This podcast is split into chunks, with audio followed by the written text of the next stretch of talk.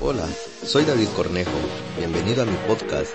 Te invito a que te suscribas y puedas escuchar consejos y reflexiones para la vida diaria que te serán de mucha ayuda. Acompáñame. Hoy les quiero contar una historia que está en la Biblia acerca de un hombre extraordinario.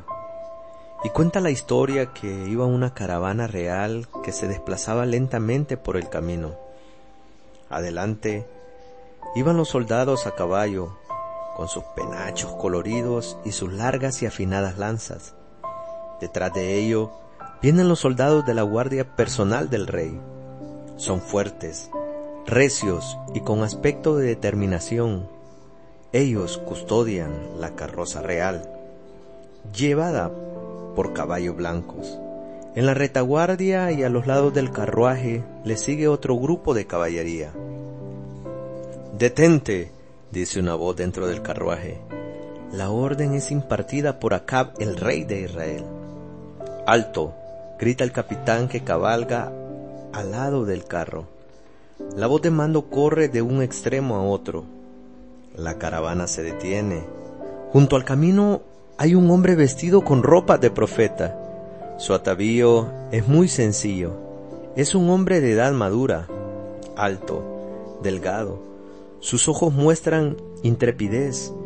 Desde el carruaje asoma el rostro de Acab.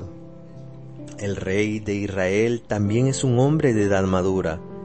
En sus labios hay una sonrisa burlona, pero sus ojos se mueven agitadamente, como si tratara de evitar la mirada del profeta. Su vestimenta denota su posición y riquezas. ¿Eres tú el que está trastornando a todo Israel? pregunta el rey. En su reino, este delito se castiga severamente. Yo hubiera contestado tartamudeando, no, señor rey, no soy yo. Yo soy una persona tranquila que no le hago mal a nadie y que se ocupa nada más de sus negocios. Quizás usted me está confundiendo. Pero el varón de Dios interviene en la acusación y la dirige al rey sin ningún temor.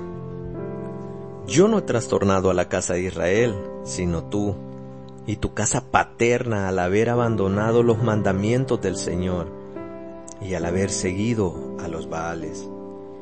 El rey empalidece, va a dar la orden para que se arresten al profeta. Pero antes de que lo haga, la voz fuerte, terminantemente y poderosa de Elías se hace oír y dice, manda que se reúnan conmigo en el monte Carmelo todo Israel. ¿Para qué? preguntó el rey de Israel. Yo los desafío, dice el profeta de Dios con voz tonante. Manda que se reúnan conmigo en el monte Carmelo todo Israel, los cuatrocientos cincuenta profetas de Baal y los cuatrocientos profetas de acera que comen de la mesa de Jezabel. El rey mira a su alrededor.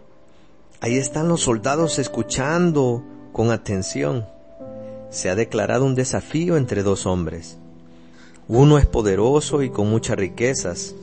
El otro es un héroe de la fe. Los soldados que acompañan al rey han escuchado la historia de la viuda de Sarepta. Han oído acerca del milagro de la multiplicación de la harina y del aceite. Y algunos han oído algo más extraordinario aún, que por medio de Elías, el Dios de Israel había resucitado al hijo de esa viuda. El rostro de Acab se enrojece de ira y de vergüenza ha sido acusado delante de su séquito de haber dejado a Jehová y de haber seguido a los Baales. Está deseoso de eliminar a ese hombre que lo enfrenta. Adelante, grita el rey. La, la caravana se pone de nuevo en movimiento.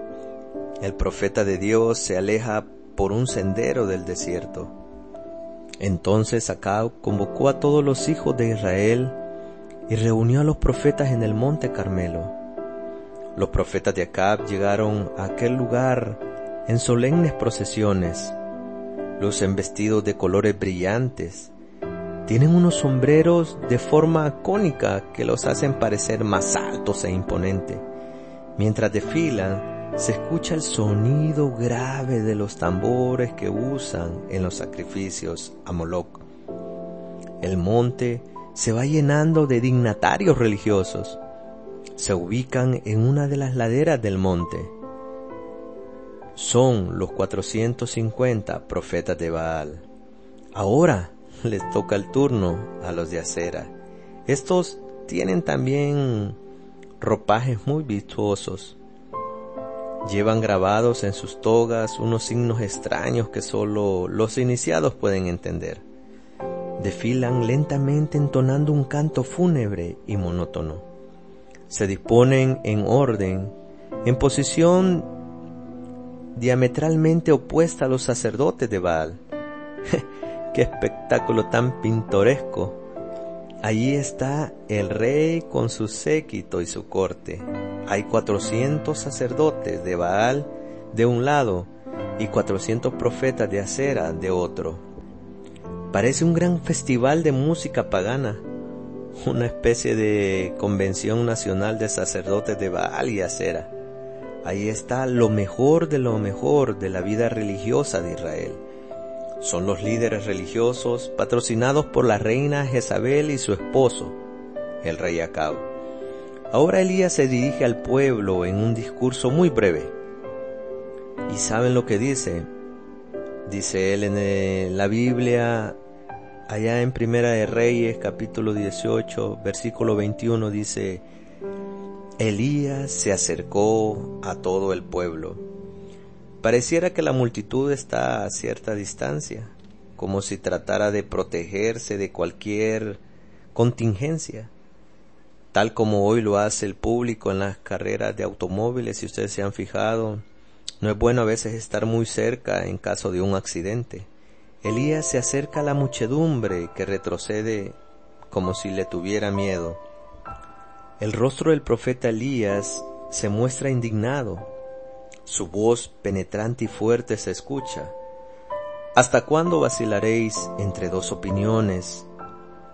Si el Señor es Dios, seguidle, y si Baal es Dios, seguidle. A sus palabras le sigue un profundo silencio. Del campo de los profetas de Baal se levanta un rumor de desaprobación. De la zona donde están los de acera se oye un abucheo generalizado.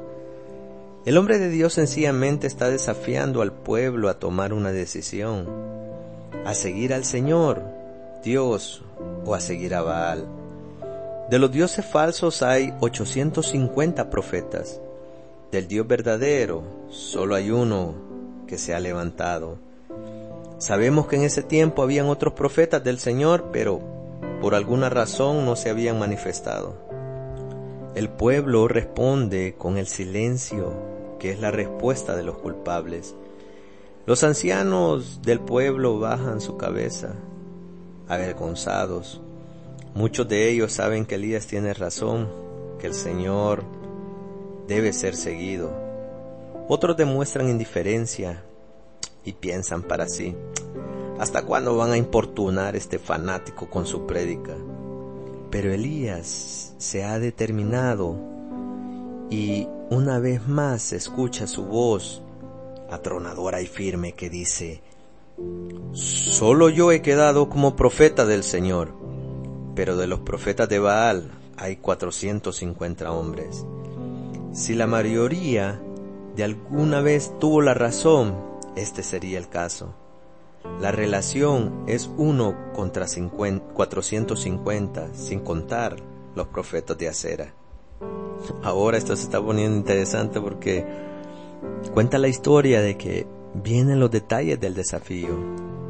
Dennos pues dos toros. Escojan ellos un toro para sí. Córtenlo en pedazos y pónganlo sobre la leña. Pero no pongan fuego.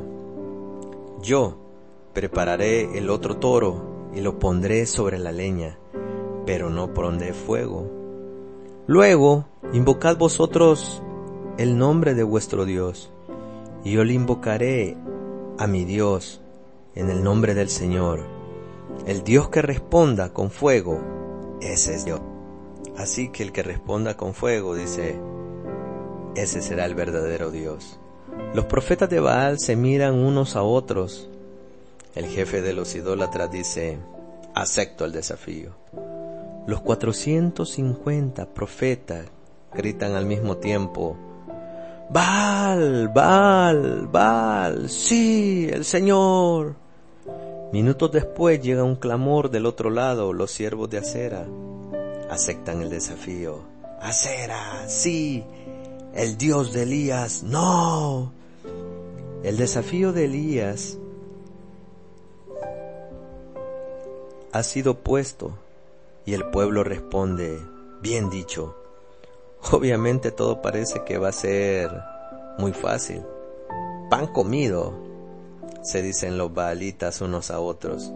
Ellos están absolutamente convencidos de que Baal y Acera son reales y que les va a responder. Así que Baal ha sido fiel en muchas ocasiones y por supuesto descender con fuego sobre la leña no puede ser nada difícil para Acera, la reina del mar y madre de Baal. El agua también es fácil. El mensaje de Elías fue corto pero tan contundente que algunos de entre la multitud empiezan a pensar que Elías no es sino solo un loco y un fanático. ¿Y si Elías estuviera en lo cierto? se preguntan dudando. Ellos tomaron el toro que le fue dado y lo prepararon.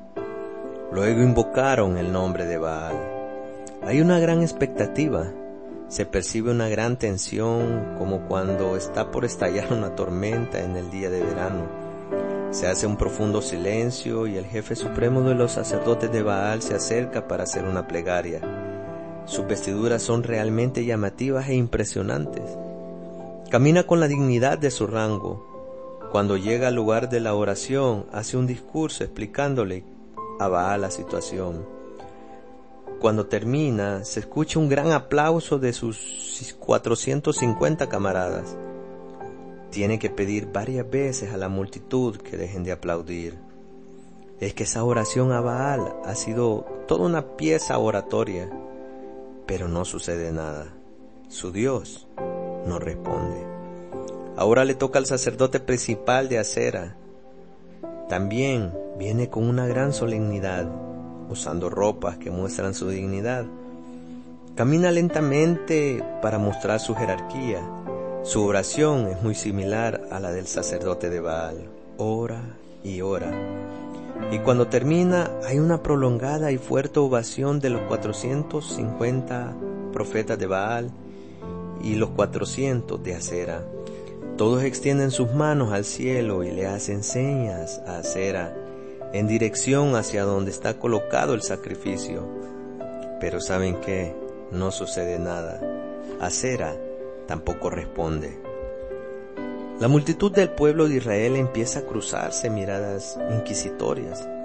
Los sacerdotes paganos comienzan a orar simultáneamente en grupos cada vez mayores. Son 850 sacerdotes que claman a Baal y a Acera, pero no hay respuesta. Algunos del pueblo de Israel comienzan a llorar. Se dan cuenta de que Baal es impotente. Ellos saben que Dios consumió a Sodoma y Gomorra con fuego que cayó del cielo. Tampoco ignoran que Dios se le apareció a Moisés en la zarza que ardía y no se consumía. Además, han aprendido que Dios guió a Israel durante las noches en el desierto por medio de una columna de fuego. Las horas pasan y no sucede nada. Los sacerdotes empiezan a bailar para alabar a Baal. Los tambores se hacen sonar ritmos y los alaridos de los sacerdotes ensordecen a la multitud. Baal, respóndenos, gritan con todas sus fuerzas, pero saben, no hay respuesta. La situación se está poniendo realmente caótica. Los sacerdotes han extraído de sus vestiduras los cuchillos ceremoniales y se hacen cortes en el cuerpo. La sangre empieza a derramarse, a chorrear sobre todo su cuerpo, sobre todas sus ropas y luego en el suelo. gritan más y más fuerte, danzan y bailan más rápido. Algunos de ellos caen exhaustos en el suelo, pero se levantan y siguen gritando y danzando y sangrando. Entre la multitud de Israel, cada vez hay más personas que se preguntan por qué Baal no responde. El profeta Elías, a quien normalmente asociamos con austeridad y seriedad de palabra, está de buen humor. El espectáculo es brutal y triste y dramático, lo divierte. Dice en el versículo 27 que nos relata la Biblia que él se mofaba de ellos. Griten a gran voz, porque es un Dios. Quizás está meditando o está ocupado o está de viaje o quizás esté dormido y hay que despertarle. Pasan las horas y los cuerpos de aquellos que traen exhaustos se van amontonando en el suelo. Dios no permitió que Satanás usara ninguna artimaña y provocara algo de lo cual los profetas de Baal pudieran jactarse, como si fuera debido el poder de su Dios. Dios utiliza su poder restrictivo y no hay respuesta de Baal. El espectáculo es grotesco, los hombres están desesperados, saltando aquí y allá con gritos y clamores brutales a un Dios que no puede responder. Es muy difícil para nosotros imaginar lo que está sucediendo. Quizás se pueda comparar con las limitaciones correspondientes con un momento de máxima tensión en un final de un campeonato de fútbol. Ahí están los dos equipos empatando y faltan pocos minutos para terminar el partido. Los simpatizantes de cada equipo gritan con toda su fuerza tratando de propulsar la pelota con el poder de sus voces y sus saltos. Cada minuto que pasa la tensión aumenta porque llega el tiempo de alargue. Faltan muy pocos minutos para ver quién va a ganar la copa. Los fanáticos del equipo de Baal son muchos y muy ruidosos.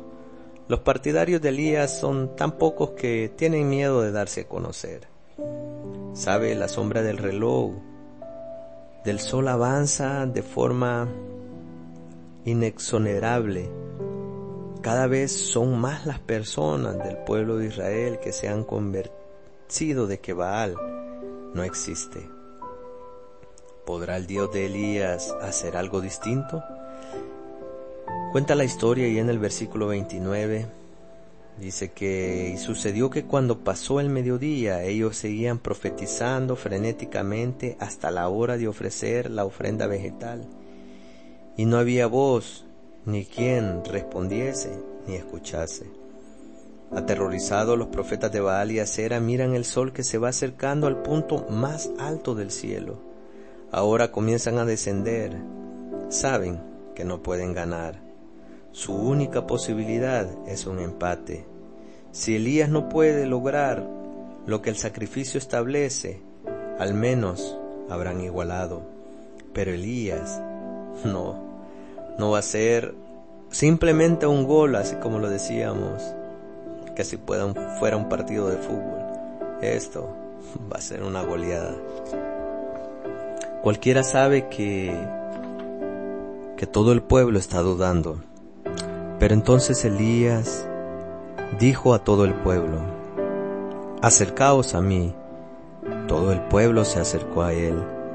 Luego hay algo importante que quiero que todos meditemos, y es que Él reparó el altar del Señor que estaba arruinado. Los altares de Baal estaban adornados y arreglados, pero el altar del Señor estaba desmantelado. Elías tomó doce piedras conforme al número de las tribus de los hijos de Israel, y edificó con las piedras un altar en el nombre del Señor. Aunque el reino estaba dividido a los ojos del Señor, seguían estando las doce tribus en unidad. Hasta aquí todo parece muy similar a lo que los profetas estaban haciendo. Por supuesto, no hay ostentación religiosa ni vestiduras extravagantes. Tampoco hay danzas ni alaridos. Elías se hace ni tampoco hay cortes en su cuerpo. Los israelitas comienzan a observar con atención qué está haciendo Elías con esa pala. El profeta de Dios comienza a cavar una canaleta alrededor del altar, en la que cabían por lo menos, se dice que eran como 15 litros de agua aproximadamente. El holocausto ya había sido puesto en el lugar del sacrificio con la leña abajo. Ahora Elías ordena que se llenen cuatro cántaros de agua y se derramen sobre él holocausto y la leña. Algunos dicen unos a otros, Elías enloquecido, ¿cómo va a prender fuego si le ha echado agua a la leña? Cualquiera sabe que la leña mojada no arde, pero para sorpresa de los concurrentes, luego que los cántaros han sido derramados, Elías ordena que se eche agua otra vez. Ya han caído ocho cántaros, todo está mojado. Pero el profeta de Dios dice que le echen una vez más sobre todo el holocausto y la leña. En el altar había una piedra por cada tribu de Israel. También se vació un cántaro por cada tribu. La ley, la leña está toda empapada. El agua corre por toda la zanja que rodea el altar. La canaleta está repleta de líquido. El suelo ya no puede absorber más agua. Entonces cuando llegó la hora de presentar la ofrenda, se acercó el profeta Elías. Ha llegado el momento oportuno. Todos lo están mirando. La tensión de los cientos de los profetas agotados, ensangrentados y fracasados se nota en el ambiente. Por eso quiero que de nuevo vuelvan a pensar en ese partido de fútbol y se imaginen los últimos minutos del final del campeonato del mundo. Todos están pendientes de cada movimiento que el profeta de Dios hace. Leemos la oración de Elías en los versículos 36 y 37. Es corta y sencilla. Se puede expresar en menos de un minuto. Qué diferente a esos discursos prolongados de los profetas paganos. Y dice Elías, oh Señor, Dios de Abraham, Dios de Isaac y Dios de Israel. Sea hoy manifiesto que tú eres Dios de Israel y que yo soy tu siervo, y que por tu palabra he hecho todas estas cosas. Respóndeme, oh Señor, respóndeme para que este pueblo reconozca que tú, oh Señor, eres Dios, y que tú haces volver el corazón de ellos. Si ustedes se fijan en la oración que Elías hace, se dirige a Dios como al Dios de Abraham. Y si ustedes recuerdan, Abraham era el hombre de la fe. Luego menciona al Dios de Isaac, el hombre que nació por medio de la promesa cuando todo parecía que era imposible. Y también habla del Dios de Jacob, el hombre engañador a quien Dios en su misericordia eligió para mostrar su gracia y su bondad, como usted pueden eh, eh, observar en la historia o escucharla. Elías no pide el milagro para deslumbrar al público con sus habilidades mágicas. Lo hace para demostrar que el Señor es el Dios de Israel y para que el pueblo retorne a Dios. Aprendemos por esta oración que todo lo que Elías hace fue ordenado por Dios, aun en los más mínimos detalles. Por eso Elías dijo, por tu palabra he hecho todas estas cosas. Entonces cayó fuego del Señor que consumió, dice, el holocausto, la leña, las piedras y el polvo y la el agua que estaba en la zanja. El texto nos dice que no solo fue consumido el sacrificio, sino que a causa de la altísima temperatura, también las piedras y el polvo de la tierra fueron consumidos. Qué escena tan solemne.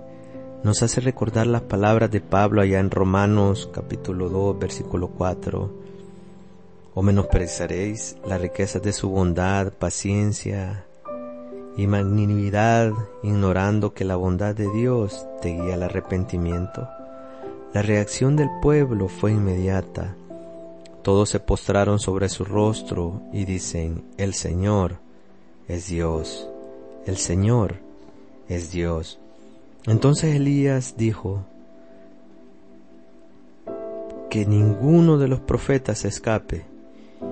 Y dice en el versículo 40 que Elías tomó a todos los profetas y los mató. En esta historia podemos ver de que Elías tenía al Dios verdadero.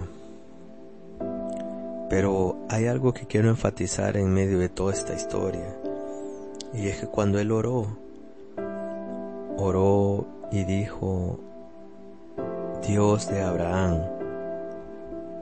Él para realizar todo esto tenía que tener fe, creerle a Dios que lo iba a hacer y que en medio de todo lo que ese pueblo era, Dios tenía misericordia de ellos. A ti que me escuchas, yo no sé qué problema, qué dificultad puedas estar pasando, pero solo te digo, órale al Dios de Abraham. También órale al Dios de Isaac. Y también órale al Dios de Jacob. No importa lo que tú hayas hecho, no importa si tú has fallado, solo tienes que volver al Dios, al Dios de las promesas. Así que te invito, así como Elías hizo que este pueblo volviera su rostro a Dios, vuelve tu rostro también tú al Dios de dioses, al Dios de Israel.